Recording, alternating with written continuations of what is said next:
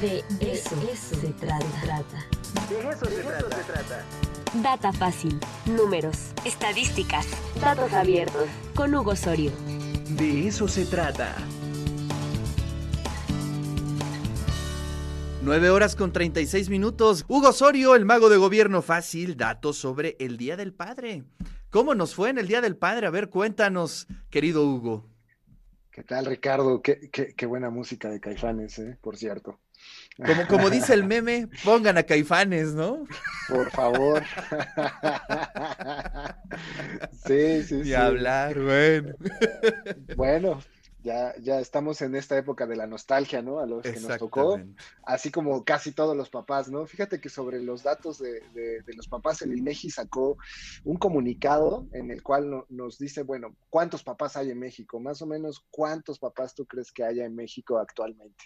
Ya, lo, fíjate que eso lo, lo platicamos un poquito con este con Roberto Quintero, 20 21 millones, si no me 21 millones. Todavía tengo memoria, ¿eh? Qué bárbaro. Sí, son 21 millones de, papás los que hay en, los que hay en México, eh, eh, de 40 y me parece que son 44.9 millones de hombres que hay en México, ¿no? Entonces, esa es la, cifra que tenemos, pero bueno, cuando vamos por edad, hay un dato que, bueno, al menos a mí me resulta un poco preocupante.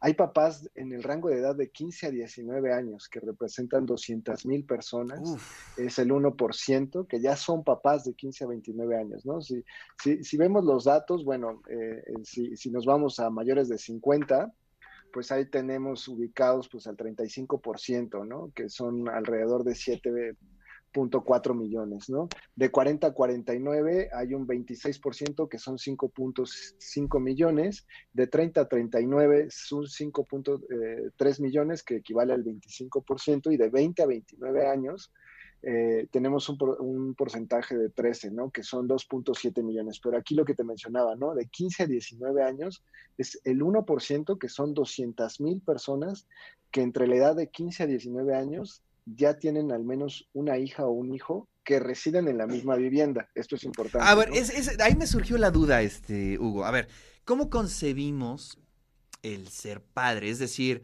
biológicamente o que viva en una vivienda? ¿Cómo lo concibe o cómo lo contempla el INEGI para hacer estos cortes? El, INEGI metodológicamente lo hizo a través de estos datos del censo de vivienda que apenas este, realizaron en 2020 y para esto en el cuestionario preguntaban si vivías en la misma vivienda que tu hijo.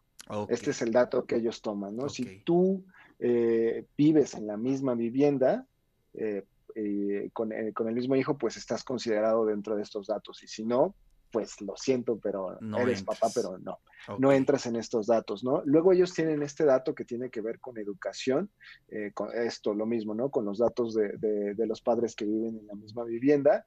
Y bueno, aquí podemos ver que el 56% tiene educación básica, que son alrededor de 11.8 millones de personas. Un 4% no tiene ningún tipo de educación, que son alrededor de 850 mil personas que no cuentan con educación. ¿no?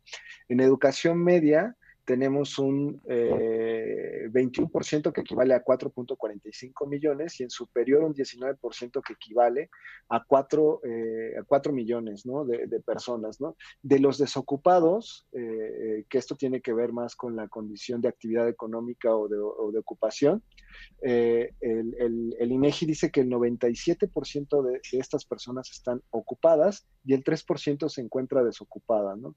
Entonces, aquí también tienen otros lados eh, que en esta gráfica no se ve muy bien, pero tiene que ver, por ejemplo, eh, con eh, las personas que eran trabajadores asalariados. ¿no? Este, este dato es con el PENEA, no se ve aquí la gráfica, pero tenía que ver con los jubilados y los que estaban este, como sin actividad, ¿no? que son estudiantes, incapacitados para trabajar o quehaceres del hogar, ¿no? Eh, después viene esta parte que tiene que ver con si son trabajadores asalariados o trabajan por cuenta propia, pues el 71% es trabajador asalariado, el 22% trabaja por cuenta propia y el 4% son empleadores, ¿no? Y 3% son trabajadores sin pago. Em, luego viene esta información del porcentaje que recibe aguinaldo, el 60% recibe aguinaldo, el 50% recibe afore usar y el 38% un reparto de, de, utilidades, ¿no? Y en cuanto a ingresos, que esta es una, una cuestión interesante que, que, tiene el INEGI, en cuanto a esta encuesta, y, esta es la, encuesta nacional de ingresos y gastos en los hogares, eh, este, que va a, población que tiene hijos que van de 0 a 17 años comúnmente, ¿no? Y que viven aún en el hogar, ¿no? Entonces, eh, lo que ellos refieren es que al, trimestre con un hijo están ingresando 26.700 pesos, eh, con dos hijos 30.700 pesos, eh, con tres hijos 28.800 y con cuatro hijos 25.900, ¿no? Esto es para la población de 15 a 49 años. Eh, también incluyen a mujeres porque es una encuesta eh, de ingresos, ¿no? Entonces, en, los hogares donde hay mujeres se, ingresa con un hijo 17.500 pesos. Esto de manera trimestral. 16.100 con dos hijos y con tres hijos. Esto en promedio. No, no, quiere decir que todos estén recibiendo, pero de todos los encuestados estados, este es el promedio que se está sacando para los hogares que tienen dos hijos, eh, eh, bueno, 30.700, ¿no? Estos son eh, los datos que, nos dio el INEGI, que están bastante completos, la verdad. está bien interesante, este, Está muy interesante, ¿no? A señalar este dato de 15 a 19 años, que habría que ver eh, porque justo lo que mencionabas, ¿no? Que viven en la misma casa, pero ¿cómo está esa proporción para madres, ¿no?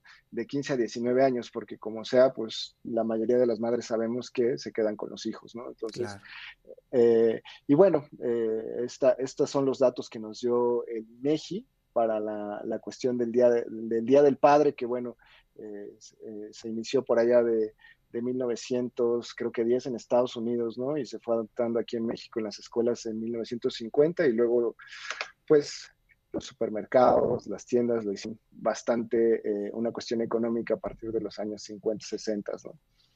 Y sí, y como lo decíamos ayer también, ¿no? Este realmente comienza a celebrarse y a ser tema, pues no sé, de, quizá de unos 15 años para acá, ¿no?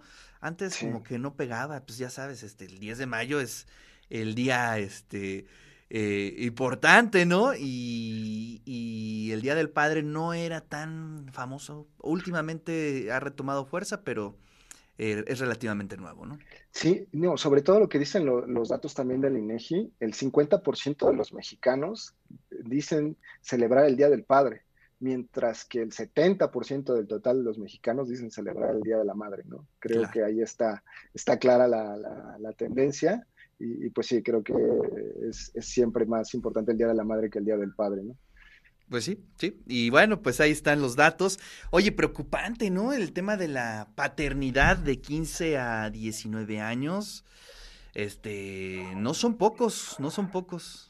No, no, no, no, 200 mil personas en, todo México, eso, eso es 1%, y, y, bueno, e, es un dato a llamar la, la, atención y también, bueno, cómo el, el, ingreso ahí va disminuyendo entre más hijos tienes, ¿no? Eh, cuando tienes cuatro hijos andas en 25.900 al trimestre, con tres hijos en 28.800, ¿no? Con dos hijos estás en 30.000, pero, este, bueno, creo que ahí son factores a analizar eh, para, para los que son economistas y que entienden un poco más de qué podría estar ocurriendo ahí, incluso los sociólogos, para ver qué está pasando, ¿no? Porque sí es preocupante que eh, pues menores de edad, digámoslo así, porque lo corta hasta 19, pero incluye personas de 15 a, 17, ya padres, ¿no? Es, es, algo a llamar la atención y sobre todo que estén viviendo en, en el mismo hogar, ¿no? Es, es algo a señalar que, bueno, yo, yo, pensaría que ya no pasaba, pero ¿te acuerdas cuando revisábamos los datos también? Eh, encontrábamos que había madres eh, mayores de 13 años, ¿no? Entonces, hay algo que está ocurriendo ahí todavía en México que, que sería importante empezar a revisar y a tomar cuenta, ¿no?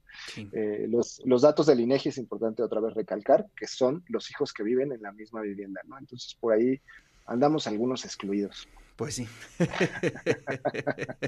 algunos, algunos, tampoco no creas que son. bueno, fue ironía, fue ironía, que quede claro. Bueno, Hugo, muchísimas gracias. Eh, te mando un fuerte abrazo y aquí nos vemos la siguiente semana. Gracias, Ricardo. Un abrazo a todos. Hasta luego.